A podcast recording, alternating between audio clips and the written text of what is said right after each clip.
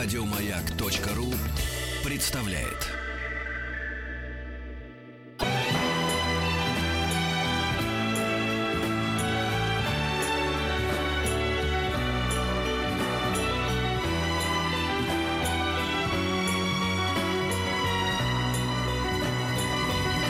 Спутник кинозрителя. Антон Долин э, практически не обездолен. Ничем я не обездолен. Не обездолен, Привет, да. ребята. Ты привет. переживаешь развод Джоли и Пита? Нет. Мне кажется, во-первых, что все к лучшему у всех. Да, Наконец-то он ст- станет сниматься. в Скажи про карму. Так, э, нет, нет, я просто считаю, что серьезно, кроме шуток, э, э, люди в их возрасте, э, совсем еще не старческом, и их физической форме, бесхозными долго не останутся. А если у них э, действительно все пошло наперекосяк, то нет ничего отвратительнее, чем при шести э, значит, Детях. детях при шести детях э, делать вид на красной дорожке, что у тебя все классно, когда у тебя все ужасно. А не об этом Анджелина Джоли сделала об этом фильм. Э, вот этот вот «Лазурный берег». Фильм дурацкий, но Да. кризис там лезет из всех дыр. Ну вот И ясно, что не просто Да. так вдруг придумался такой сюжет. Все же ясно. мы уже решили, что мы обсудим всякие а, вздра- вздражавшие ОСАГО в рамках здравого смысла на той неделе. Мы еще и Джоли обсудим с Питом, потому что эта тема... На самом деле дело не в их фамилиях, а просто в том... а, в, в жизненных ситуациях, когда расходиться, не расходиться, что, что в этом здраво, что в этом не очень здраво. Ну, де- хотел- 10 лет счастливого брака многодетного Да. в Голливуде это довольно хороший... Оди- 11, да. Я хотел сказать срок. пару слов, просто мне кажется, что она вот как, знаешь, Мадонна давила на Гая Ричи. Это бывают такие вот мужики, которые поддерж- под- подвержены влиянию вот таких вот, э, надо сказать, не очень вменяемых дам. И вот, вот Гай Ричи ничего хорошего не сделал, пока Мадонна была рядом. Как столько она отвалила, он тут же раскрылся Шерлок Холмсом и так далее, и так далее. Вот. И то же самое с Брэдом Питтом. Ну, он Брэд вынужден Питт- сниматься в ее дурацком фильме. Как бы, да. Это да, но у него были сейчас очень хорошие работы. И я тебе скажу одну вещь. За время его жизни с Джоли, я уверен, что нет никакой тут связи, но это просто факт исторический. Он э, э, поднялся потрясающе как продюсер. В том числе получил Оскара как э, лучший продюсер за 12 лет рабства. Он про- просто э, вот этому очень высокому в Голливуде искусству, не мне тебе объяснять, насколько это не как в России. Быть в Голливуде продюсером, да еще успешным, это ого-го. А У них, кстати говоря, первая продюсерская компания была еще Дженнифер Анистон. Она, называлась Да. План Б. Помнишь? Он всегда, План она до сих пор так называется. Да, он да. всегда хотел э, этим заниматься, но все его классные по-настоящему проекты это вот последние годы. Нет, ну у Пита все нормально, и у нее все А отлично. знаешь почему? и- Потому что он так, так хотел У нее по- по- мега отлично. поменьше торчать дома, чтобы не видеть эту Мегеру, что он Когда я- погружать себя в продюсерскую деятельность. Сейчас вот летом пересма- ну, это откуда-то взялся вот этот фильм, где она агента играет, а где она потом там прикидывается беременной, Солт. в нее втыкают Да, да, ножницы. да, да. Это такое.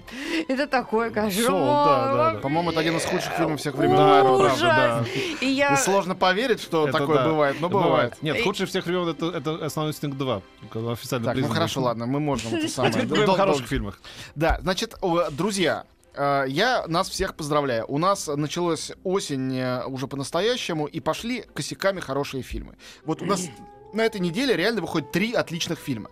Причем разных для разной аудитории, от подростковой до очень взрослой и умной. И это такая радость, такое наслаждение для меня об этом рассказывать и объявлять. Вот ей-богу, про- просто радость. Давненько Параллельно с тем, говорил. что идет э, американский фестиваль Амфест, где все время какие-то интересные вещи, странные, документальные какие-то, ну какие-то полно всякого необычного кино. Но там вы сами разбираетесь в программе, потому что он уже вовсю идет, и я не помню, что там прошло, а что еще впереди. А, параллельно с этим просто прокат очень радует. А, давайте я начну, вот э, я думал с э, наименее попсового или самого попсового, решил, что я начну просто с того фильма, который мне кажется лучшим из них, чтобы о нем поговорить больше всего. Лучший фильм не только этой недели, но для меня, э, хотя у меня еще не составилась десятка лучших фильмов года, год еще не закончился, но я точно знаю, что этот фильм будет там. Это фильм Пола Верховена «Она». Да ты уже говорил про него. Да, я говорил, потому что он был в Каннах. Он Да, ничего там да. не получил, но Да. мы уже обсуждали, что Канны закончились полным фиаско, жюри, которое наградило все не так и не, и, и не тех, и э, о том, как в Венеции все было наоборот удачно. Она это э, чистый Пол Верховен, хотя для него довольно экспериментальный фильм с довольно интересной историей. Верховен же после неуспеха фильма «Невидимки», «Невидимка», исковерканного продюсером, что было уже довольно давно, лет 15 уже, наверное, назад, а в Голливуде так не, не прижился. А он уехал в Европу, стал искать проекты. Многие проекты у него срывались, в том числе «Азазель», э, или у него это называлось как-то «Зимняя королева» по э, Акунину. Он сделал прекрасный фильм «Черная книга», да? Как Он назывался? сделал один фильм «Черная книга» в Голландии. Ну, прекрасное Э, кино. Великолепное. Хотя многим, кстати, не нравится. Я обожаю. Но я, у меня есть слабость. Сразу предупреждаю всех наших слушателей. Да, ты любишь Мне такие- нравятся все фильмы Да, Верховена. ну мне тоже. Вот это это действительно так. Даже неудачный фильм «Невидимка» мне кажется шикарным. Просто он наименее удачный из его фильмов. Так вот, и он стал искать, что делать дальше. У него была все-таки идея фикс, поскольку я с ним общался, вот он мне это рассказывал, э, сделать кино в Америке. Он нашел французский роман под названием «О», а это там считается междометием таким чувственным. История изнасилованной женщины, того, как она ищет насильника. И э, все перенесли на американскую почву, нашел сценариста, стали искать актрису никого найти не смогли. Американки боялись. Вот буквально он, он их э, кастинговал, они читали сценарий, говорят, не, ну нет. И продюсеры Почему? тоже самое говорили. Он должен был сказать, Шерон Стоун тоже боялась. Нет, эти все боялись, а Шерон Стоун не испугалась. И вот Да, что с ней случилось. Так и есть. Помните, А, кстати, это маленькое отступление на основной инстинкт, оказывается, там пробовались, не помню, Мишель Пфайфер, Ки, Ким, Ким Да, да, так- Бессинджер, кто-то еще, кто-то еще. важно еще напоминать, что никто не знал тогда Шерон Стоун. Да, Она была очень Да. малоизвестная Да, актриса. и, Да, когда все отказались, значит, так, ну тогда, может, я, ты, ну ладно, заходи, все надо снимать с кем-то. Не, он сам ее взял, потому что она Да. снималась у него в «Вспомнить все». «Вспомнить всё», да. Небольшая, но яркая роль. Короче, неважно. а, Они и- боялись быть изнасилованными? А там фильм... Дело в том, что все ждут от такого сюжета, что женщина изнасилования будет мстить. И тут как бы оно так, а на самом деле не так. Потому что вся фишка этого фильма, пардон за спойлер, в том, что она сама поражена тем, что ей, в общем, понравилось. М.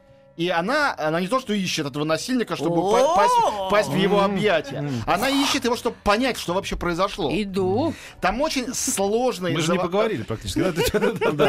Сложный, завороченный, э, провокационный сюжет. Короче, он созвонился с продюсером Саидом Бен Саидом. Это офигенный чувак. Он э, такой гражданин мира, и он продюсирует все последние фильмы Поланского. Вот его клиенты. Поланский и Верховен. По-моему, перед таким продюсером сразу хочется снять цилиндр Ну, просто. Плохая клиентская Э, база. Вообще. И Саид Бен Саид сказал ему, что ты дурака валяешься в Америке? Возвращайся к нам во Францию, у нас есть Изабель Юпер. Верховен хлопнул себя по лбу, сказал, блин, и правда. Поверишь, что Изабель Юпер, э, кстати говоря, никакой пластики, говоря о Низменном. 63 года, и она играет такую роль здесь. И как она ее играет. Это невозможно. Не ты помню. смотришь, ты не веришь своим Я помню, глазам. что я в 52 году смотрел ее в фильме «Дама с камелиями». Ну, 53 может быть. Да, вот да. Она уже была взрослой женщиной. Короче говоря... э, Как 63? Ну, не в ей 63 года, Изабель Юпер. Но она снимается очень давно уже. Да. Вот, 63 года. И она совершенно тут невероятна. Ну, все актеры прекрасные. Вот. э, я не хочу рассказывать сюжет, Вот, потому что он да, очень... потому что ты уже нач- начал рассказывать, что он, я, Я ищет его- сказал одну, одну, фра- больше не одну надо. фразу. Ну хорошо, можно я просто скажу, Нет, что... нельзя, потому что я вот... Хорошо, я ладно, всё, запретил- молчу. Что-то там... А я, я тебе запретил говорить мне про Хью Гранта, значит, и, и- и потом, когда смотрел, поблагодарил себя за то, что я запретил тебе про Хью Хорошо. Гранта говорить. Тогда просто скажу Бриджит одну Джонс. вещь, ничего не раскрывая. Это один из лучших зачинов в истории кино, не только в истории Верховена. Первые пять минут фильма — это просто вау. Что фильм так начинается, ты не веришь своим глазам, сидя. Да. Что он вот так начинается. Он прям вот на этой неделе выходит, да? Да, вот сейчас. Четверг. Сегодня. Сегодня. Вот, пожалуйста, постарайтесь найти копию с субтитрами. Ну, то есть, Да. пойдете на дуб- на дубляж, пеняйте на себя. Я не Да. виноват. Э, Верховен, в общем, молодец. Он опять провоцирует. Это похоже на пианистку, с одной стороны. Один из главных фильмов этого тысячелетия. С другой стороны, это похоже на пародию на пианистку, совершенно глумливую и издевательскую. Потому что э, там тот фильм был очень трагический, хотя с некоторой скрытой иронией. А это, э, как сказал ему э, один из моих коллег шведских, с которым я интервьюировал Верховен, он сказал, не веря сам своим словам, «Э, послушайте, ну вы же, по сути, сделали комедию про изнасилование. В общем, так оно и есть. Это совершенно, как всегда, табуи- табуированные темы.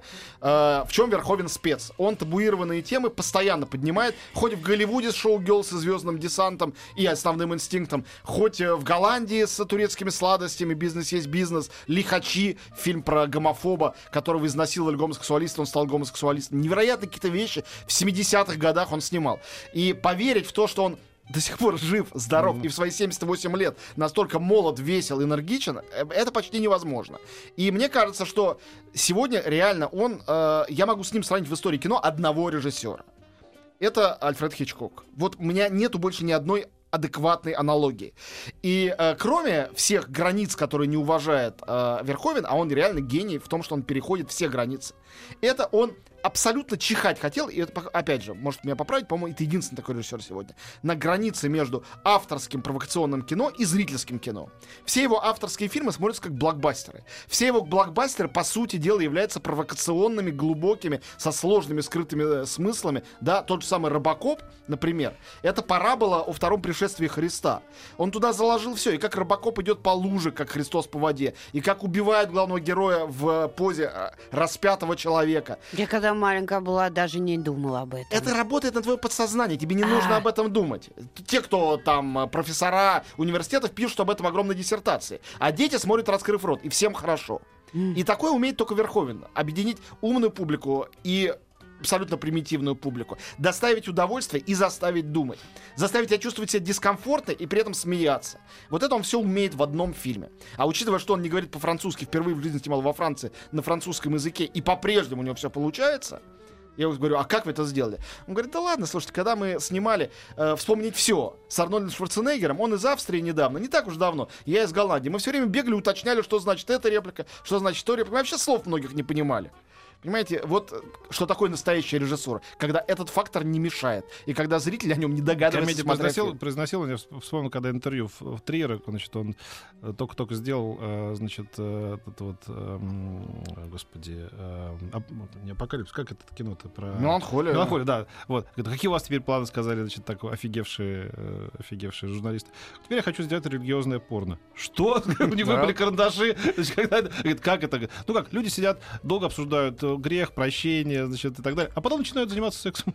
Вот. Между прочим, э, Триер, э, как и Альмадовар, э, как я думаю, Ханки, они все ученики Верховина. Может, они, они могут этого не признавать, но он просто раньше делал те Оказал вещи, влияние, которые конечно. потом делали они. Как Хичкок оказал влияние на... Ну, совершенно верно. Он этого и не скрывает, когда, особенно в фильме «Основной инстинкт», ну там просто все хичкоковское. Да. Вот это я говорю, я его спрашиваю, он какие-то такие вещи говорит. Мне прям хочется его расцеловать. Я вот спрашиваю, говорю, у вас такая совершенно хичкоковская музыка вот в этом фильме «Она». Там какая-то английская композиторша отличная. Он говорит, да, мы обсуждали Бернарда Хермана и Леуша Яначика. Его э, э, струнные квартеты, много об этом говорили. Там в музыке ничего нету, но некоторые вещи есть. Я вообще люблю так работать. Вот с Джерри Голдсмитом, а это он написал великую музыку к основному инстинкту, Да. мы обсуждали балет Стравинского «Аполлон Мусагет». И мне кажется, что его влияние... То есть ты, говоришь, ты, не веришь своим ушам. Это когда я, критик, начинаю объяснять, сколько глубинных смыслов фильма Верховена, там, в «Звездном десанте». Мне говорят, да ладно, это фильм просто про то, как э, люди в касках мочат жуков Да, космических. да. Я говорю, да, конечно. Но в этом и прежде, что он про это, Да. и про суть фашизма, пропаганды, про Лени Рифеншталь, но и про жуков тоже. Да, да. И вот так поди сделай. В общем, короче... Я вообще обожаю, когда старики моложе молодых. Вот, Но э, это э, тот случай. Вот да, да. он, э, скажем, да, опять же, только что сделавший, вот Галя посмотрела это чудо на Гудзоне, но это офигенно. Я тоже только что посмотрел. Потрясающий Ну, скажи, да? Согласен полностью. Да. Иствуд, Он еще и музыку сам 86 написал, лет. тему Да, да, да. джазовую, и Да, сам исполнил. Так и есть. А, так, дальше двигаемся. А, фильм, который мне тоже очень нравится, но это для совсем специфической публики, а, действительно любящей провокационное, авторское, радикальное кино. Не для узколобых. Ну да, пожалуй. Это фильм новый Тода Солонза. а, Самого, наверное, циничного из американских комедиографов. Он такой какой-то кислотный Вуди Аллен. Вуди Аллен для людей, которые не верят ни во что.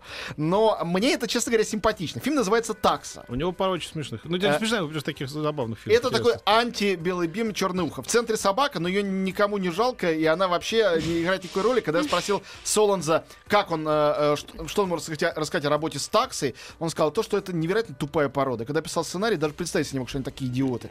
Ну, Вот. известно, да. Но ему не было. Ага. Но это фильм, это несколько сюжетов о разных хозяевах одной таксы. Вот. И в каждом случае человек надеется на то, что э, домашнее- Перевоспитает Нет, на то, что, на то, что домашнее животное даст ему тепло, смысл да. в жизни. И каждый раз оказывается, что все наоборот и Да. все не так. Вот. э, очень хочется рассказать, чем заканчивается, но не буду. Не надо. Финал гениальный. Это с Дэнни Девита, О, да? да? Дэнни Девита, кстати говоря, в одной из этих э, новелл играет главную роль. В другой Грета Гервик. Там великолепный актерский состав. Дэнни Девита просто роскошный. Ну, то есть я давно э, не- так не смеялся на него глядя. При этом у него, разумеется, скорбь на лице написано с начала до конца его роли. И, наконец, э, третий фильм яркий, который выходит на этой неделе, это новая великолепная семерка. Она сделана Антуаном Фукуа. У меня сложное отношение к этому режиссеру. Он, наверное, один из самых успешных вообще а, э, режиссеров э, афроамериканцев в Америке. У него есть великолепнейший один фильм «Тренировочный день», собственно, его дебют. Э, Ряд фильмов ужасных, вроде картины «Король Артур», и несколько неплохих среднего качества, вроде фильма «Великий уравнитель». «Великолепная семерка» скорее из удачных его фильмов. Например, он придумал такую штуку. Всем, кто с ним вместе работал, он э, э, просил их вообще не смотреть или не пересматривать «Великолепную семерку» Джона Стерджеса. Ту самую с Юлом Бриннером, Чарльзом Бростоном. Он говорит, смотрите «Семь самураев», потому что «Великолепная семерка» была поставлена по «Семи самураям». То есть у него новая пос- поставлена опять на Диком Западе, версия «Семи самураев». Семеро смелых, в общем-то, головорезов, которые защищают деревню от армии бандитов. И многие из них сложили голову. Извините за спойлер, если вы не знаете сюжет этой истории. А, в главной роли, конечно, культовый актер э, Фукуа, который получил Оскар за роль в тренировочном дне, а, Дензел Вашингтон. Дензел Вашингтон в ковбойской шляпе на коне, это очень круто. Конечно, когда ты смотришь на это и видишь, что в этой команде есть один кореец безмолвный, один индеец, один мексиканец, ты думаешь, ну вот она голливудская политкорректность, вот они, раньше-то было семеро белых, а Да. сейчас черный у них главный и все такое. Но я немножко... И а, Равин зашел по- еще. поговорив, нет, евреев там, к сожалению, нету. Я поговорил, И нем- наши с поговорил с, с Фукуа, поговорил с э, актерами, немножко покопался в интернете и абсолютно как бы, э, честно говоря, был потрясен. Оказывается, российские э, были просто вестерны все во всю историю. А на Диком Западе в конце 19 века черных этих федеральных маршалов, ковбоев и прочих абсолютно героических, не говоря про мексиканских бандитов, это мы даже знаем, индейцах, которые были действительно правой рукой каких-то там ковбоев или э, шерифов, этого было дофига. То есть этот фильм к реальности, если считать, что он к реальности имеет какое-то отношение, на самом деле гораздо ближе, чем мы можем предположить. Там есть великолепной красоты персонаж конфедерат, такой сломленный гражданской войной. Его играет Итан Хоук. Он тоже был в тренировочном дне. Опять э, Дензел Вашингтон с Итаном Хоуком. Крис Пратт и тут наконец-то похож на живого человека, а не на ту симпатичную пластмассовую куклу, которая играла главные роли в э, Стражах Галактики, Стартреке и так далее. Тут он э, шулер карточный. И тоже один из этой семерки. И вообще, этот фильм, мне кажется, конечно, это чистый Голливуд. Это такая голливудщина прям. э, концентрированная. Очень красивые пейзажи. Прекрасные диалоги, написанные Ником Пиццолато, между прочим, сценаристом настоящего детектива. Он в мире э, сценарном, э, имеешь сериальном... сериал? Да, Труд- да, да. Вот он, вот он здесь писал диалоги, сценарий, очень хорошо. Значит, э, э, желательно смотреть на большом экране. Прекрасная музыка. В конце играет, э, вы сами знаете, какая музыка, знаете, там, там, да, да, из великолепной семерки. Но она не играет в течение фильма. Из Мальбора. А Вот, ну, Да-да-да-да. да, хорошо, ладно, да, пусть будет так. Вот, э, и, э, ну, вообще, как сказать, э, это фильм для туповатого, простого, предсказуемого зрительского удовольствия. И мне м, кажется, Это я. что- э, Нет, ну, правда, это тот случай. Мне ужасно нравится Хейли Беннет, э, рыжая красотка, которую они сделали единственным женским персонажем здесь. Мне кажется, что стопроцентно подходит на роль э, циничнейшего негодяя, психопата Питер Сарсгард. Ему- Он, этот актер, который не может играть положительных героев, хотя много раз пытался. Он просто не способен. Да, у него... Вот, у него такая нервическая физиономия, даже нельзя сказать, что некрасивая, но просто она отталкивающая. Но тут вот он Это- прямо это своем то, что месте. называется классическое отрицательное обаяние. Вот Да, него- да, и он очень хорош. Вот, а, значит, а, теперь очень быстро пробегусь по оставшимся фильмам. Вот это три картины, которые я рекомендую.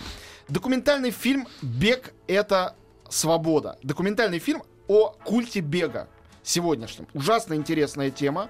А, вот это вот free to run он называется, а, свободен бежать. Бег как свобода действительно очень интересная концепция. У меня многие друзья это разделяют. Я сам не бегающий, я не в этой религии, не в этой секте. но- Правильно, позвоночник нет, целее ну, будет. правильно, неправильно, и это точно интересный социальный феномен, согласитесь, есть о чем подумать. Петербург только по любви. Не во всем удачный фильм «Альманах» э, женщин-режиссеров о любви к Петербургу, но гораздо более удачный за то, чем «Москва, я люблю тебя», А ужасно провалившийся Ну, фильм. Подождите, а в чем он удачный, по-твоему? Э, Мне просто пару новелл там понравилось. А, да? Ну, Чтобы не обижать кого-то, я не буду называть каких.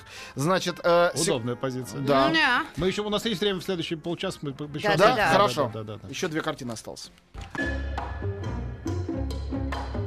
Дышите глубже.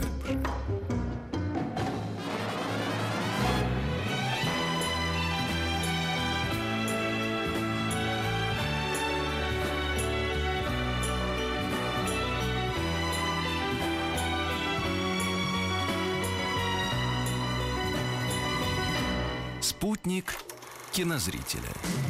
Я иду на фильм «Такса» и иду на фильм «Она». Вот, Антон Долин. Вот, Не э, перепутай так. Да, привет еще раз. Э, э, Значит, что у нас еще выходит? Значит, фильм ужасов э, новый Павла Руминова под названием «Дизлайк». Я не смотрел, не успел еще просто. Э, Значит, э, мультик... Петя Я, я не смотрел никакие фильмы Павла Руминова и не собираюсь. А я многие и ничего. И жив я до сих пор, и даже доволен своей жизнью. Фильм «Аист» — это мультик новый. Э, Даже доволен своей жизнью. Да, именно так. Вот, э, тоже я не успел посмотреть, пойду с детьми на выходных. Э, Аисты, Аисты, мультфильм. Как же должна быть нехороша твоя жизнь, что даже фильм Павла Руминова ее не испортили. Как хороша, А, что ее даже никакой не фильм... причинили ущерба, да? Да, конечно. Вот. И, наконец, э, фильм, о котором не могу не сказать. Э, Очередной ужасный фильм с участием Николаса Кейджа в главной роли. Называется «Крейсер». Но я этот фильм э, уже очень сильно люблю, несмотря на его ужасность, потому что он мне позволил пообщаться с Николасом Кейджем, что у меня произошло позавчера. И, конечно, это огромное удовольствие. Он прекрасный человек э, и э, сказочный актер. Я его учил по-русски говорить. Вот. Но он, он реально очень крутой чувак. Я вам не мешаю Э, здесь, нет? Мне кажется, что не Мгм. существует э, ни одного актера в истории кино, у которого в фильмографии настолько часто гениальные фильмы чередовались бы с чудовищными. Причем не удачные с неудачными, не хорошие с плохими, а именно гениальные с чудовищными. Человек, который играл в главной роли э, в фильмах э, «Бойцовская рыбка» Фрэнсиса Форда Копполы, э, «Дикие сердцем» э, Дэвида Линча, э, «Воспитывая Аризону» братьев Коинов, «Адаптация» Спайка Джонзи, «Покидая Лас-Вегас». Какие еще фильмы гениальные ты с ним вспомнишь, Петь? Ну, ну, Какие ты пла- помогал плохо- ему плохой- делать? Плохой лейтенант Вернера Херцога. Великолепные фильмы. И Мне рядом очень с- нравится фильм, например, там «Скала», например, да? с Скала тоже хорош. но с. С, э, с, Шон э, Коннери, Э, Да, с э, этим, да. Ну как, э, со Шон- Сталлоне? Нет. А, нет, нет, Шон э, Коннери играет Скал- пожилого преступника. Пожилого А. Джеймса Бонда. Джеймса Бонда, да. А он, значит, такой Молодого ФБР, Джеймса Бонда, да, да, И они там все сражаются с какими-то Хороший фильм. Майкл преступниками. Бэй. Один из лучших фильмов Майкла Бэя. Может, Да. просто лучший фильм Майкла Бэя. Пожалуй, лучше, да. Значит, э, с другой стороны, у него всякий там плетеный человек. Но он мне объяснял, как ему нравится. Он обожает плетеный человек. Говорит, никто не понял. Мы ржали, когда его делали. Или там призрачный гонщик, где он э, превращается в горящий череп на мотоцикле, а потом обратно в Николаса Кейджа. Слушай, у а него, потом я опять... по-моему, если не первый фильм, у него в гомерически смешной. Это один из первых фильмов э, братьев Коинов, назывался «Растите Аризону». Я сказал, А, сказал, да, в- «Воспитывая Аризону», потрясающий, да. да. Ну, короче говоря, Кейдж э, чудо, и э, фильм «Крейсер», э, главная причина его смотреть, это наличие Кейджа в главной роли. И это, на самом деле, реальная история, довольно любопытная. Это история про крейсер «Индианаполис». Фильм называется USS «Индианаполис Man of Courage». Смелые люди, э, значит, крейсер «Индианаполис». Полное его название. Он э, должен был э, доставить боеголовку атомной бомбы к месту бомбардировок э, Хиросимы и Нагасаки в конце войны. Но крейсер был подбит э, японской подлодкой. М. И э, большая часть команды, огромный был корабль, погибла а, от голода, жажды и съеденной акулами.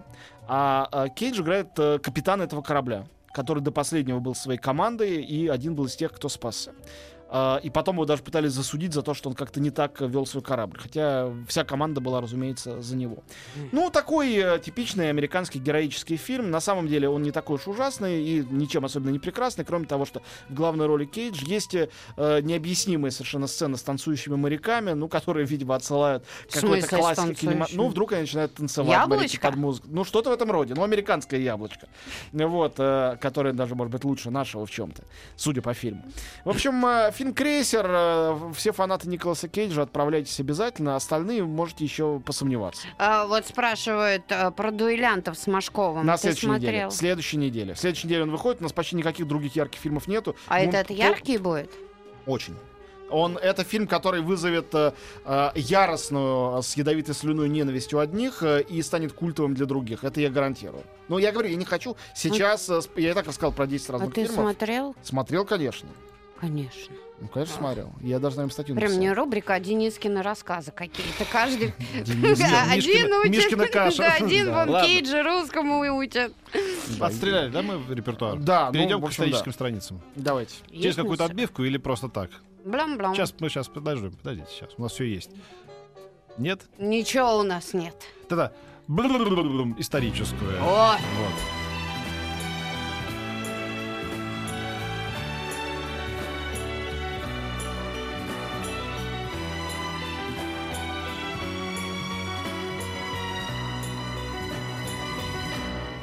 Спутник кинозрителя. Еще больше подкастов на радиомаяк.ру.